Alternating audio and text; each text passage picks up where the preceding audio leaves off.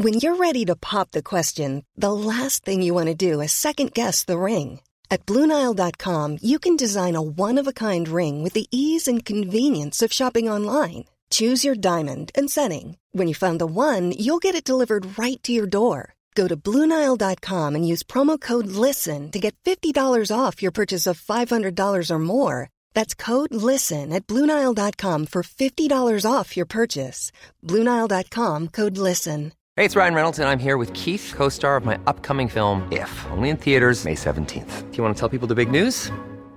All right, I'll do it. Sign up now and you'll get unlimited for $15 a month in six months of Paramount Plus Essential Plan on us. Mintmobile.com slash switch. Upfront payment of $45 equivalent to $15 per month. Unlimited over 40 gigabytes per month. Face lower speeds. Videos at 480p. Active Mint customers by 531.24 get six months of Paramount Plus Essential Plan. Auto renews after six months. Offer ends May 31st, 2024. Separate Paramount Plus registration required. Terms and conditions apply if rated PG. Millions of people have lost weight with personalized plans from Noom. Like Evan, who can't stand salads and still lost 50 pounds. Salads generally for most people are the easy button, right?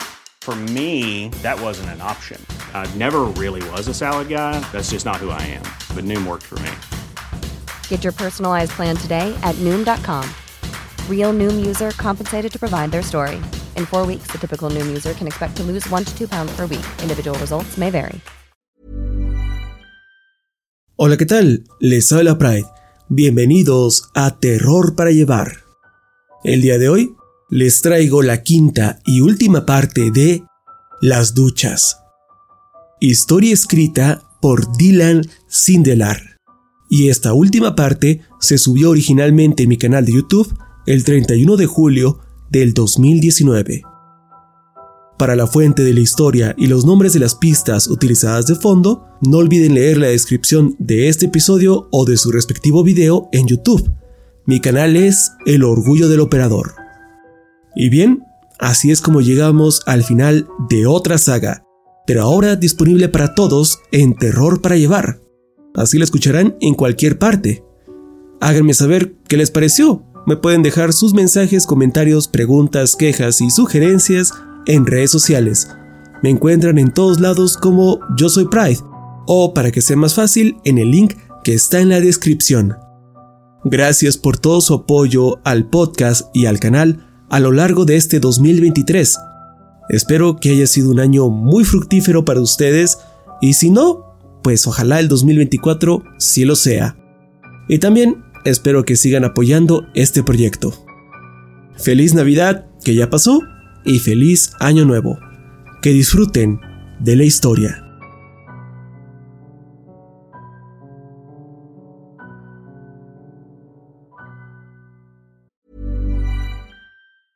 Hey, I'm Ryan Reynolds. Recently, I asked Mint Mobile's legal team if big wireless companies are allowed to raise prices due to inflation.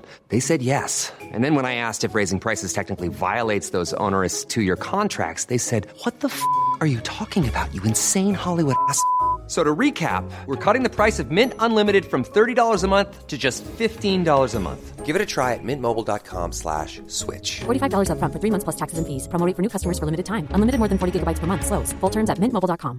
Hiring for your small business? If you're not looking for professionals on LinkedIn, you're looking in the wrong place. That's like looking for your car keys in a fish tank.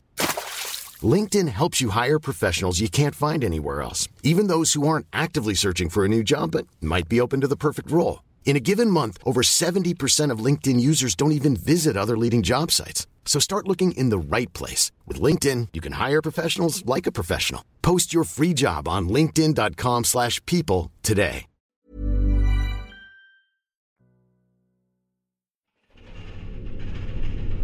Las paredes rugían. El ruido se concentraba sobre mi cabeza. ¿Qué es eso? preguntó Karen. Suena como si algo estuviese a punto de... Un torrente de agua helada cayó sobre mí, mojándome de pies a cabeza.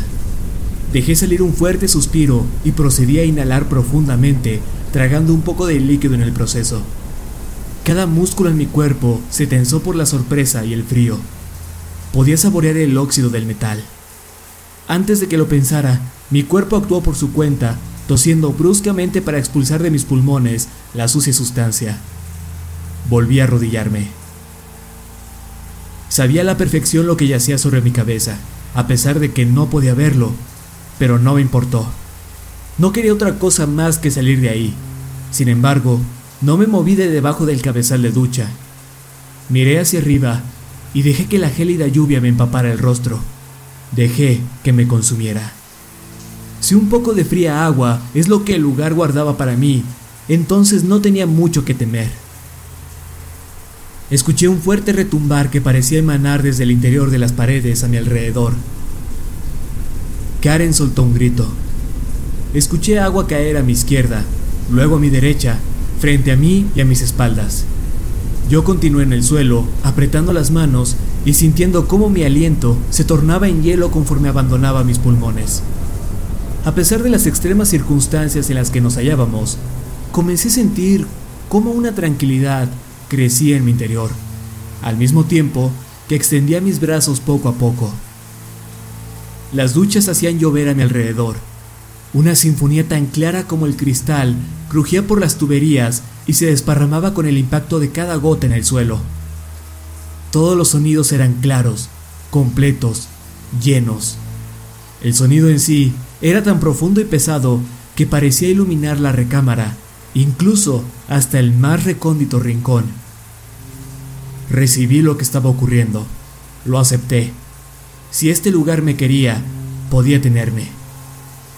Había peregrinado a este lugar que dio a luz al ser inframundo en el que me convertí en los últimos años. Si me quería de regreso, no iba a resistirme. Podía escuchar a Karen gritar mi nombre y alegar, Tenemos que irnos a la mierda de aquí pero las regaderas aumentaron su volumen, ahogando su voz. Esto era más importante. Mi cuerpo comenzó a entumecerse y mi piel a arder con cada gota que la tocaba. Un sentimiento de inestabilidad, de vértigo, empezó a apoderarse de mí. Abrí los ojos y aún había tinieblas, pero sentí algo más. Yo era el señor Mace de vuelta en el salón de clases, mi salón de clases, contando la historia de este lugar a mis estudiantes. Luego, me encontraba en los túneles cargando a mi amigo Steve, el hombre que se aventuró conmigo la primera vez que estuve aquí hace tanto tiempo. Lo alejaba de la oscuridad que nos perseguía. Sangraba a causa de una grave herida. Posteriormente, yacía sobre mi cama, sudando, empapando las sábanas y llorando. Y por último, me encontraba en el bar, contándome mi historia, mejor dicho, la historia del señor Mace, tratando de dar con las palabras para pedir otro trago. Un sordo y húmedo golpe surgió unos metros a mi izquierda, devolviéndome de vuelta mi cuerpo, a la realidad. Karen se había caído y gritaba mi nombre, el cual ahora resonaba aún más fuerte que los ruidos de las duchas. Jack, ¿qué está pasando? exclamó conforme escuchaba cómo arrastraban su cuerpo por el lodoso suelo lejos de mí. Mis sentidos habían regresado. Podía sentir el frío y mi mano lastimada. Comencé a arrastrarme lo más rápido que pude hacia el sonido de sus gritos. Encontrarían su cuerpo para que les mostráramos. No, no estaba pensando con claridad. No habría ningún cuerpo. Saldríamos de la oscuridad. Nadie más se perdería ahí. Me abalancé en su dirección, estirando mi brazo lo más que pude, a pesar de que casi no lo sentía. Gracias a un golpe de suerte, mi mano alcanzó su hombro y ella me sujetó inmediatamente. En ese momento, solo agarré su chaqueta con todas mis fuerzas, la jalé hacia mí y la rodeé con mis piernas. Ella me abrazó y puso su cabeza contra mi pecho. Sus gritos apenas si eran silenciados por el ruido a nuestro alrededor. Dejé que se desahogara. No sabía qué más hacer. Solo la sostuve contra mí lo más firme que pude mientras observaba las sombras. No sé qué es lo que buscaba ahí. Sus gritos se convirtieron en fuertes lamentos conforme el agua de las regaderas se extinguía gradualmente hasta que quedaron en completo silencio. Nos quedamos tirados en el frío lodo por unos minutos. Eventualmente, Karen dejó de llorar. tenemos que pararnos, ¿de acuerdo? Tartamudeé. La solté e intenté incorporarme. Sin embargo, no dejé de tocarla ni un momento. Se puso de pie y nos quedamos muy cerca el uno del otro. Definitivamente no tenía idea de dónde estábamos, mucho menos ella. solo tenemos que encontrar una pared. Enganchamos nuestros brazos y avancé a la derecha. Después de diez largos pasos, me topé con una sólida pared de cemento. No podría decir si estaba cubierta de hielo o si estaba tan entumido de las manos que no podía sentir lo rugoso de la superficie. Empecé a sentirme enojado de que Karen me hubiese forzado a volver. La furia dio paso a la tristeza. Ahora ella tendría que cargar con esto. Nunca debí dejar que esto sucediera. Debí detenerla o decirle que había inventado todo. Murmuraba en voz alta. La oxidada cañería crujió a nuestro alrededor. El ruido provocaba que mi estómago se retorciera. A pesar de tener casi todo el cuerpo adormecido, pude sentir el dolor que surgía de mi mandíbula. Quería rendirme. Estaba tan cansado y asustado. No era lo suficientemente fuerte, y lo sabía. No era el tipo de persona que salvaría a su novia y saldría del predicamento como un héroe. No creí que fuésemos a salir de esa. Me perdí en mis pensamientos conforme me recargaba contra la pared y caminaba hacia adelante. No esperaba toparme con ninguna vuelta o esquina. Creí que la pared era infinita. No obstante, de repente mi hombro dejó de tocarla. Alcancé a sujetarme de la esquina al caer, pero no ayudó de mucho cuando mi pie perdió el equilibrio por el lodo en el suelo. Fue una dura caída. Mi cabeza rebotó en el suelo nuevamente. Supe de inmediato que me había roto un par de dedos de la mano derecha. Grité, más por frustración que por dolor. Al hacerlo, hice que Karen, quien ahora se encontraba sola en alguna parte de la oscuridad, gritara de vuelta. No dejamos de hacerlo. Después de un rato de gritar, ambos estábamos demasiado cansados y sin aliento como para continuar. Me enfoqué en recuperar el aliento. Me incorporé sobre el frío lodo, pero sentí algo en el suelo. Era suave al tacto, no como el cemento, más bien metálico. Era pequeño. Lo sostuve en mi mano lo mejor que pude conforme me ponía de pie. Mis piernas no aguantarían por mucho, pues comenzaba a marearme. Ignoro si a causa del alcohol, de los fuertes golpes que recibí en la cabeza o por la desorientadora oscuridad. Karen se acercó rápido a mí y me tomó de las manos. Lo siento, no debimos venir, no te creía. Estaba llorando. No me importó. No quería una disculpa, Quería gritarle y abrazarla al mismo tiempo. Quería estar en mi departamento, discutiendo con ella por algo mundano. El espacio que nos rodeaba se llenó con un montón de emociones en conflicto. Sentí que nos encogíamos, pero la voz de Karen me trajo de vuelta a la tierra. ¿Qué, qué tienes en la mano? inquirió. Miramos el objeto que recogí del suelo. Estaba cubierto en lodo y lo manoseaba desesperadamente, intentando reconocer de qué se trataba. Bien podría haber sido un cabezal de regadera, pero por un momento tuvimos la esperanza de que era nuestra salvación. Era más o menos cilíndrico y casi todo de metal. Lo giré entre mis manos con cuidado de no soltarlo. Tenía un botón. Reconocí el artículo. Se trataba de una pequeña linterna que senderistas y alpinistas siempre llevan en sus mochilas. Una que había usado hace mucho tiempo. linterna. Espeté. Sentí el botón bajo mis dedos, pero no podía presionarlo. Ayúdame a encenderla. La luz nos cegó. Ambos nos cubrimos la vista, anticipándonos al brillo, pero poco a poco nos dimos cuenta de que en realidad era un rayo muy débil. Una vez que nuestros ojos se ajustaron al brillo, pudimos ver incontables duchas rodeándonos en un sucio y deteriorado cuarto que no parecía tener salida. Parecía y olía como a una posilga. Tierra y lodo cubrían el suelo y paredes. Karen me abrazó y yo hice lo mismo. Cierra los ojos, no los abras, le ordené. El fuerte gemido de un ciervo salió de nuestra izquierda y rápidamente nos envolvió como si saliera de bocinas invisibles. Karen se tapó las orejas, sus manos estaban congeladas, las puntas de sus dedos eran de un rojo vivo, quizás morado. Era difícil decir por la tenue luz de la linterna, pero seguía apuntando al frente con esta. No me importaba lo que sea que fuese que estaba con nosotros en ese momento.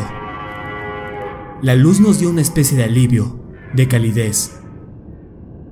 El ruido se extinguió lentamente hasta que desapareció por completo.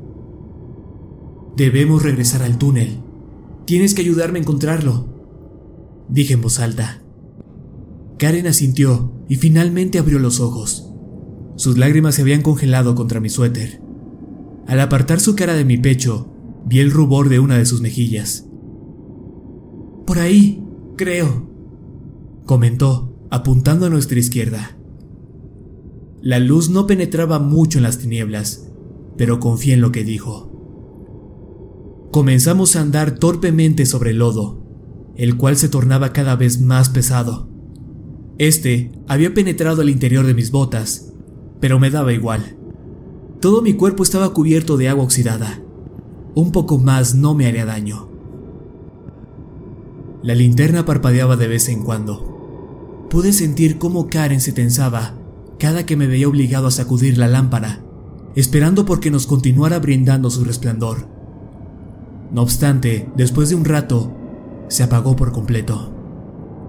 Ella me abrazó con fuerza. Sacudí el aparato, pero no pasó nada. Lo golpeé con la palma de mi mano varias veces, sin resultados. Por favor, por favor, por favor, por favor, murmuré conforme presionaba el botón rápidamente. No podía dejarla ir. Era lo único que teníamos en esos túneles. Lo único que evitaba que me sumergiera por completo en la oscuridad. Después de otro par de intentos, la luz regresó. Sin embargo, no provenía de la linterna, sino de un bombillo a unos 12 metros hacia el frente.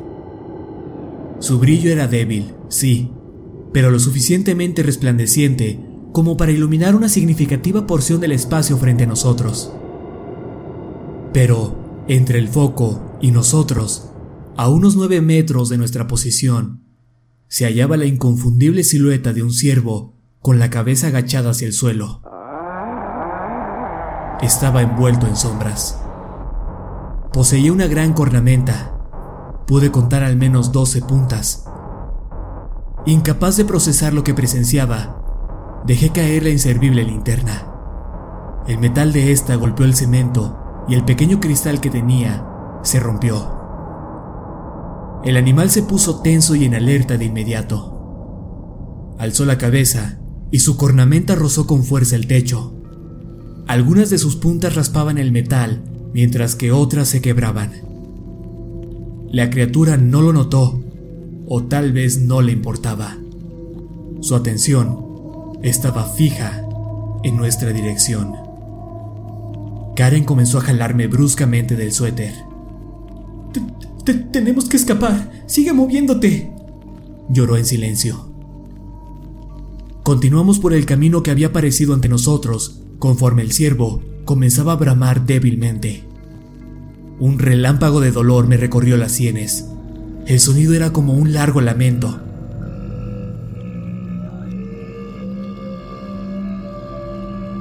Cualquiera pensaría que el animal debería detenerse en algún punto para tomar aire, pero no. Continuó ininterrumpido. Luego, un eco apareció. Miré hacia atrás conforme avanzábamos por la oscuridad alcancé a ver un destello de luz que se reflejaba en uno de los ojos de la bestia. Me observaba, me rastreaba. Regresé mi vista hacia adelante y vi cómo numerosas bombillas cobraban vida en la habitación. Ahora, con la iluminación, no me atreví a mirar atrás a la criatura. Eventualmente alcanzamos a ver una puerta en la distancia. La pintura estaba pelada, la madera astillada y desgastada. Aún así, podía percibir un rojo brillante que solía cubrir la puerta. A la aldaba le faltaba un tornillo y colgaba fuera de su lugar. El picaporte aún conservaba algo de su brillo. Todavía reflejaba el resplandor de las luces a nuestras espaldas. Estaba a punto de tomar la perilla, pero Karen se me adelantó. Ella la sujetó con fuerza y la giró. El mecanismo metálico de la cerradura chilló estruendosamente, ahogando el bramido del ciervo en la distancia. La puerta rechinó sin cesar, a pesar de que Karen ya había soltado la perilla. La madera comenzó a quebrarse. Las grietas se esparcieron rápidamente hacia el picaporte y las bisagras. La puerta se tambaleó y empezó a desplomarse en nuestra dirección. Iba a aplastarnos y no teníamos las fuerzas necesarias para evitarlo. Levanté mi brazo para proteger la cabeza de mi novia mientras tratábamos de quitarnos de su camino. Afortunadamente, las bisagras del medio y abajo soportaron el peso, por lo que solo se balanceó bruscamente hacia la izquierda, la madera pasando justo frente a nuestras caras. Sentí la fría brisa que provocó su movimiento antes de que impactara contra la pared. Luego, cayó al suelo, soltando nuestro endoso golpe. A través del umbral, vi un túnel familiar. El techo subía y bajaba, al igual que una montaña rusa. En algunas partes, el techo se encontraba tan solo un metro del suelo. Sin embargo, no era el mismo diseño. No había paso. Las láminas metálicas que mantenían la tierra a raya se habían derrumbado. Ese no era el camino por el que habíamos entrado, y definitivamente no era por donde íbamos a salir. ¡Mierda! grité, exhausto. Mis pulmones ardían, mi mente estaba en llamas. Todos mis movimientos eran por puro instinto pues no podía procesar lo que estaba pasando. A pesar de todo, ninguno de los dos nos giramos.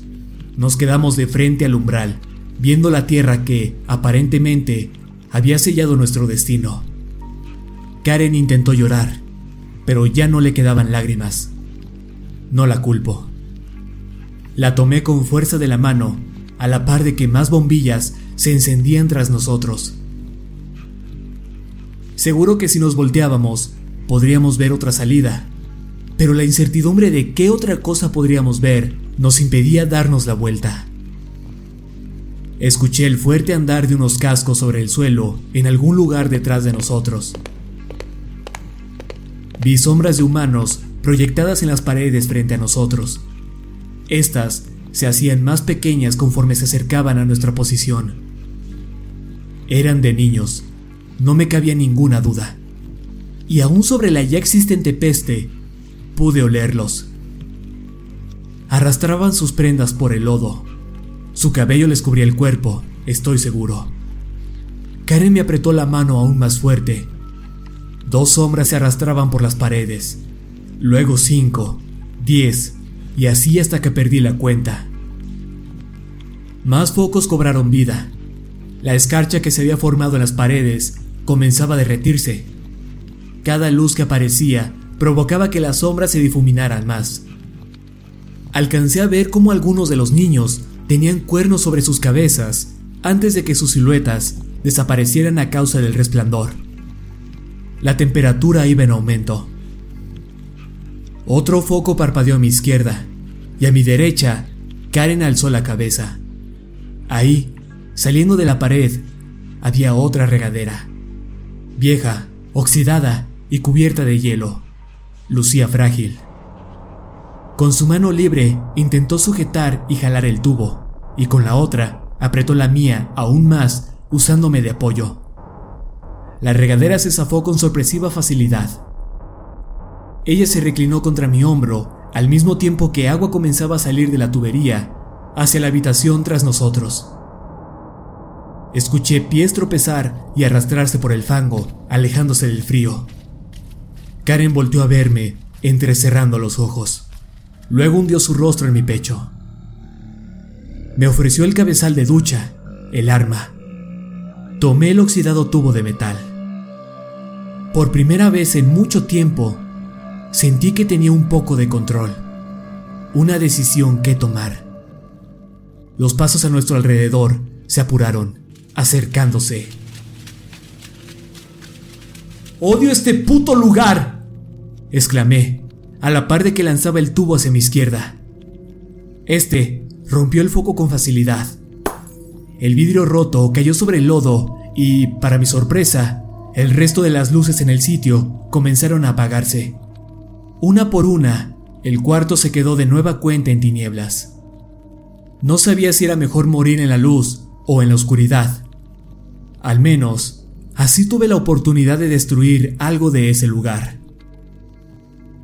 Una vez más, el balido de la criatura se manifestó, al igual que el agonizante lamento del ciervo. Las pisadas estaban realmente cerca, a tan solo un metro de nosotros.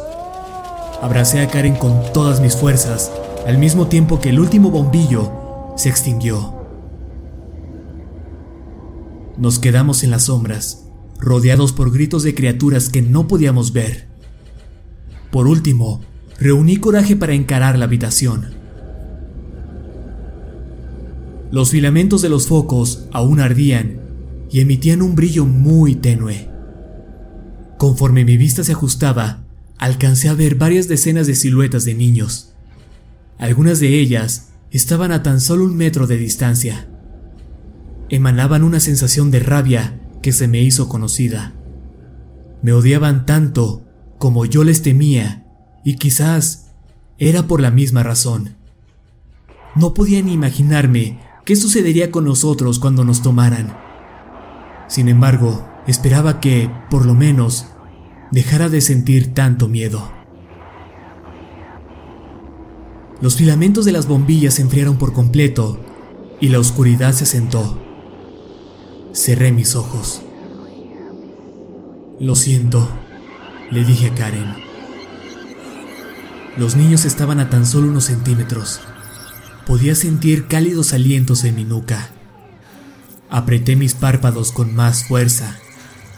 No obstante, sin previo aviso, todo cesó. La humedad de mi cuello empezaba a enfriarse nuevamente. Pies corrían por el barro, alejándose. Estaban huyendo. Los ruidos de las bestias se detuvieron abruptamente y, en segundos, el cuarto se llenó de un silencio mortal.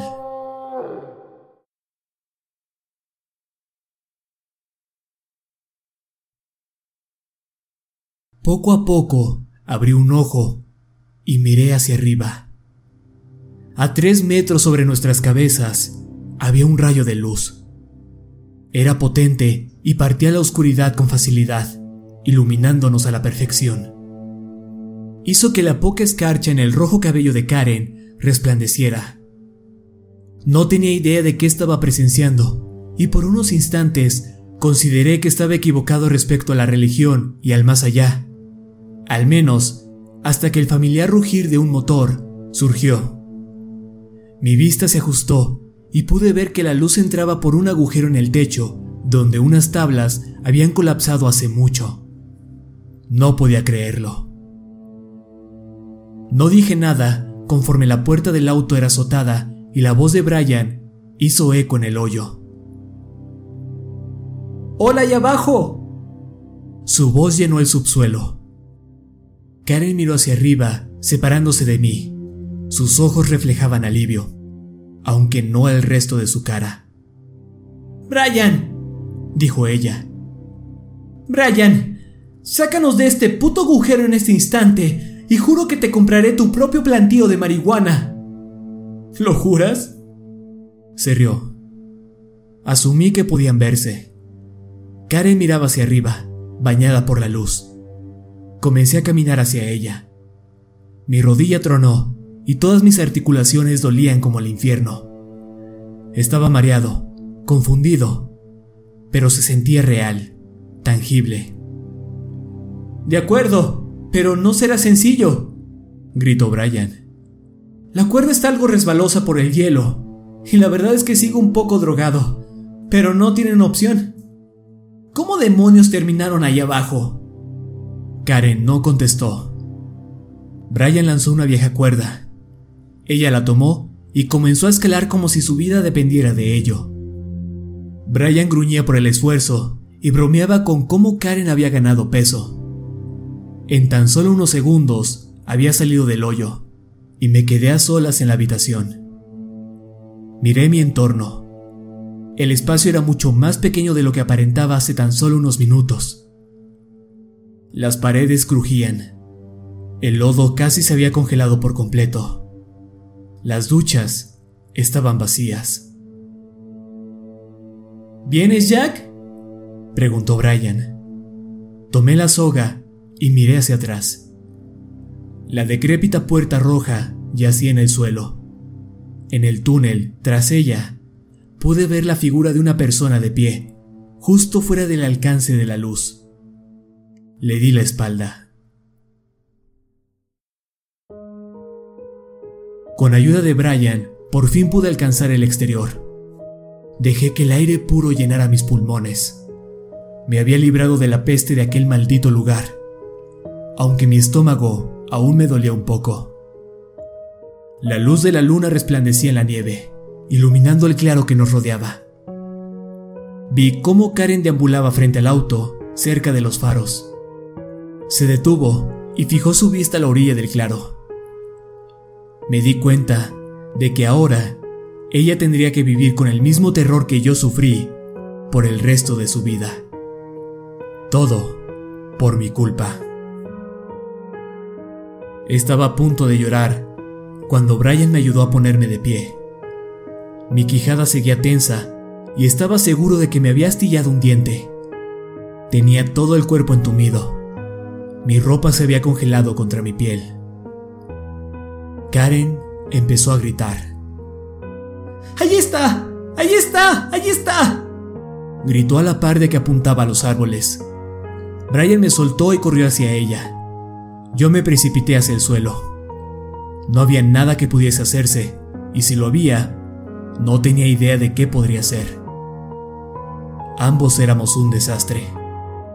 Sus lloriqueos empezaron a mezclarse con el ruido de fondo, mientras que mi mente vagaba de vuelta con el señor Mace. Me preguntaba qué hubiera hecho él en esta situación. Pero recordé que él ya había vivido este escenario y su solución fue beber hasta morir. En ese momento no parecía tan mala idea. Solo necesitaba un trago. Saqué mi botella de la chaqueta, la abrí y olfateé el interior. Para mi sorpresa, un olor a gasolina inundó mi nariz me causó náuseas. La cerré y miré de vuelta al agujero. Lancé la botella a la oscuridad. No la escuché tocar fondo. Salud. Me puse de pie y caminé hacia Karen, quien soltaba unos quejidos esporádicamente. Se asustaba hasta de su propia sombra. Brian, confundido y drogado, intentaba ayudarla. Viejo, ¿qué está pasando? preguntó.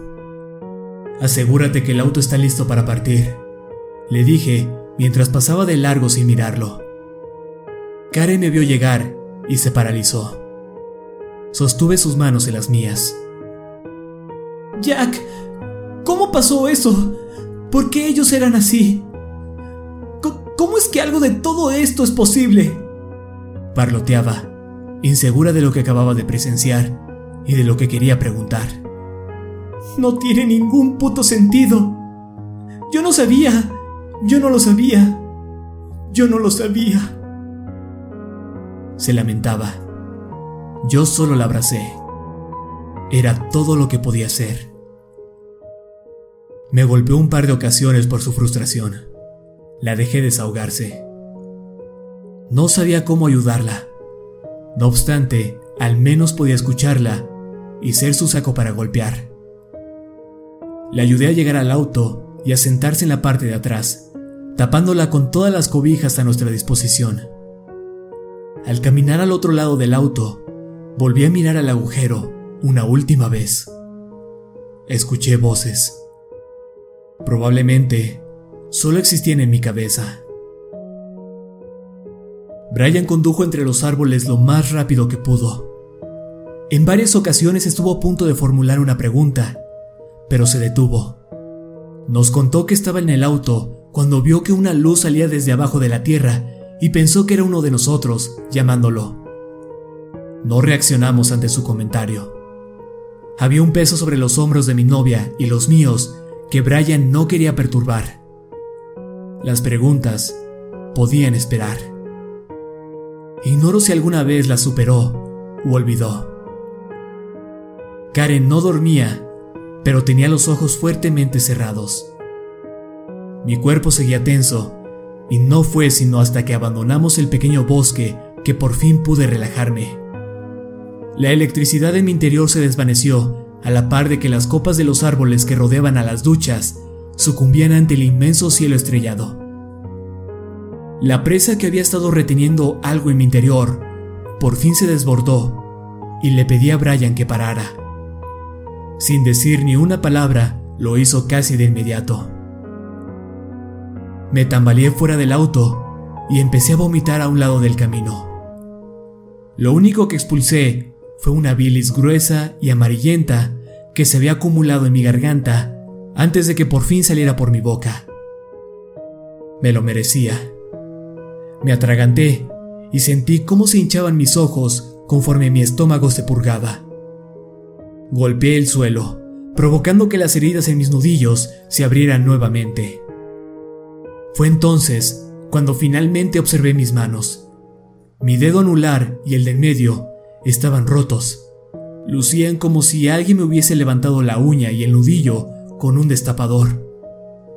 No debería haberlos dejado así, pero no tuve tiempo, pues otra arcada sacudió mi cuerpo.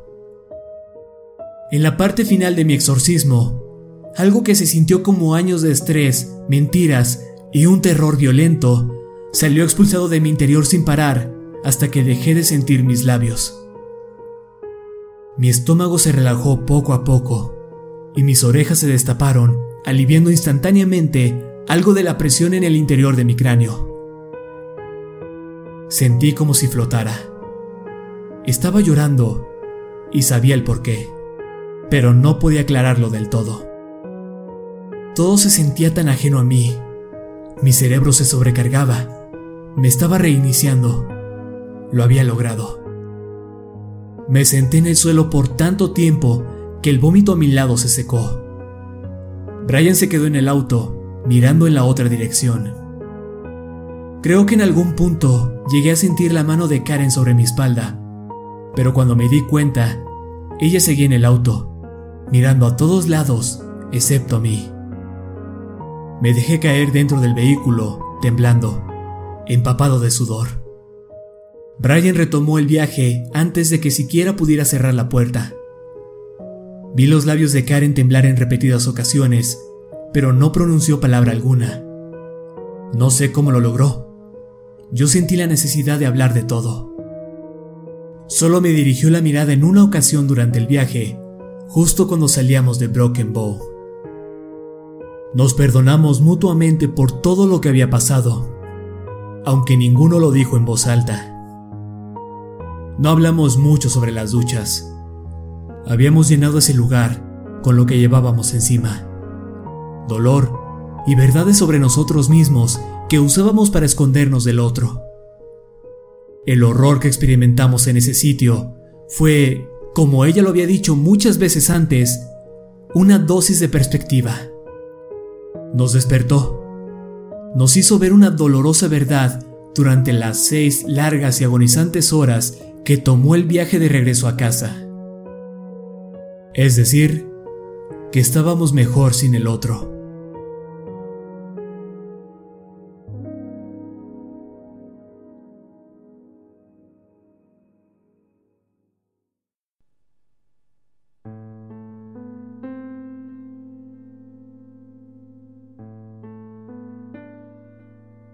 Similar a como Karen llegó a casa, nunca hablamos realmente de su mudanza fuera de.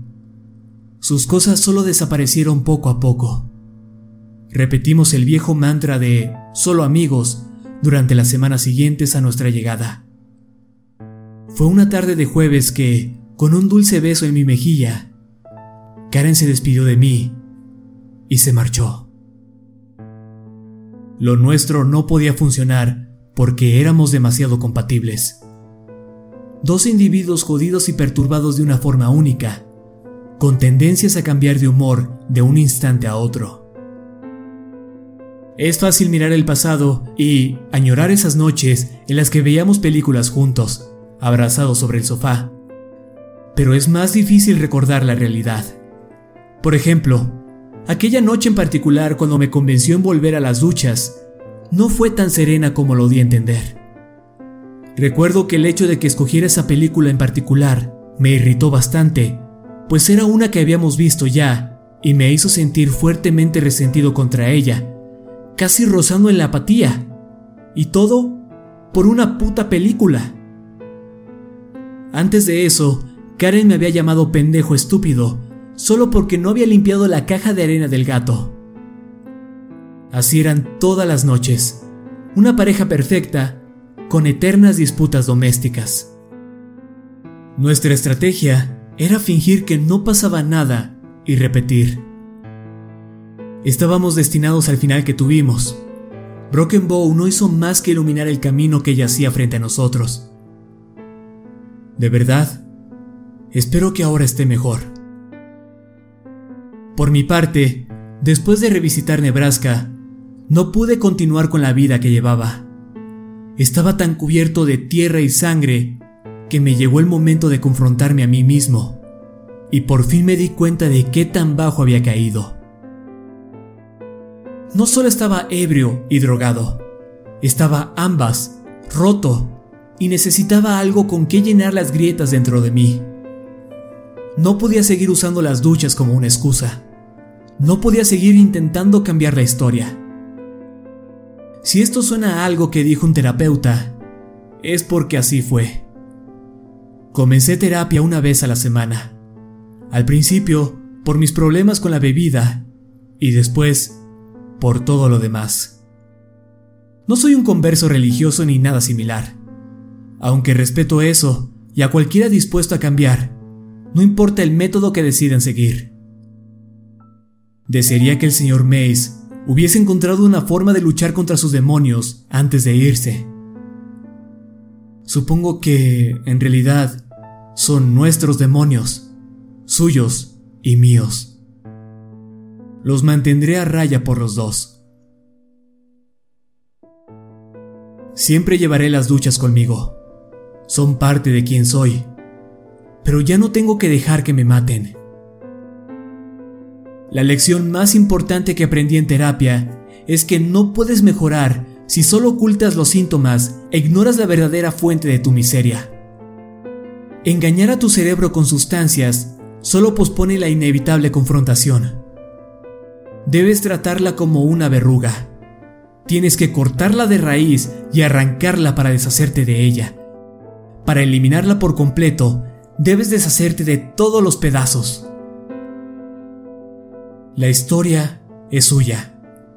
Ya no la quiero. Tomen las duchas y moldeenlas conforme a sus necesidades. Cuenten la historia frente a una fogata y adórnenla al gusto. Introduzcanse la historia si quieren, o a un amigo, o al amigo de un amigo, y úsenla como excusa para conseguir sexo. Tomen las teorías más locas que tengan sobre el lugar y creen sus propias historias. Hagan un libro o una película. Conviértanla en una leyenda urbana de su ciudad. Ahoguen mi experiencia con incertidumbre. De hecho, vayan allá. Encuéntrenlas. Pregunten a cada habitante de Broken Bow, Nebraska, hasta que se harten y lo saquen del pueblo. Piérdanse en caminos de tierra hasta que se topen con algún sitio similar al que he descrito. Y destrócenlo. Lleven a sus amigos, tomen fotos, exploren los túneles, enciendan una fogata, pónganse ebrios y hagan una fiesta. Luego, publiquen todo en la red. Cubran las paredes con grafitis y el suelo con colillas de cigarro, botellas rotas y envolturas de condones. Cuéntenle a todos sus conocidos hasta sofocarlos. Llenen el internet con tanta especulación y mierdas inventadas sobre ese lugar que nadie jamás recuerde al señor Mace ni a mí como la fuente de todo. Entiérrenos bajo el ruido que harán y déjenos desvanecernos en paz. Salgan y quémenlo todo. Solo no olviden contarle a todo el mundo cómo fue que lo hicieron. Ah, mierda. Lamento haberme extendido tanto. No era mi intención. Viejos hábitos, supongo. He estado tomando de una polvorienta botella de whisky que estaba guardada en la misma caja que la laptop. No estoy ebrio. Y después de todos mis años de estupideces bajo los que puse mi cuerpo a prueba, un par de tragos más no me harán daño. Aquí va uno más para el camino. Subiré esto a internet Cerraré la sesión de mi cuenta.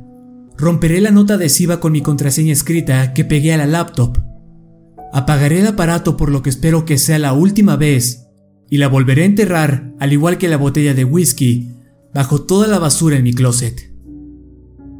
Mañana iré a mi salón de clases en la universidad local, donde enseño escritura creativa, y le contaré a mis alumnos una de las muchas versiones de las duchas que he contado a través de los años.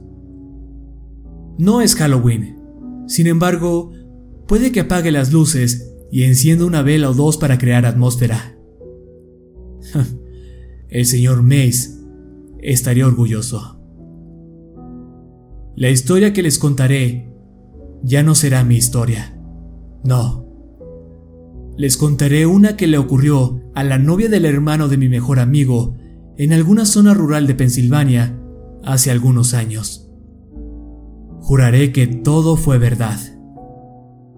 No puedo deshacer lo que desaté al publicar esta historia para que el mundo la conociera. Por lo que esto es mi mejor jugada.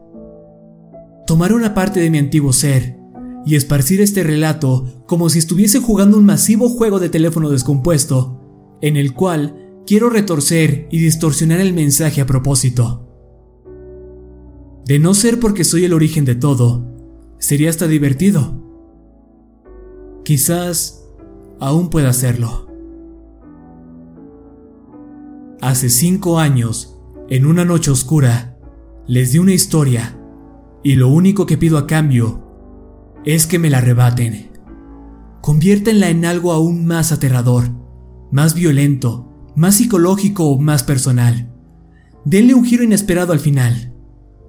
Mi esperanza es que algún día me cuenten una versión de mi historia, una que fue reclamada por alguien más, con nuevos hechos y rostros, de tal forma que no la reconozca sino hasta que escuche el título, que ahora aterrorizará los sueños de otros en lugar de los míos. Y ese título será Las duchas.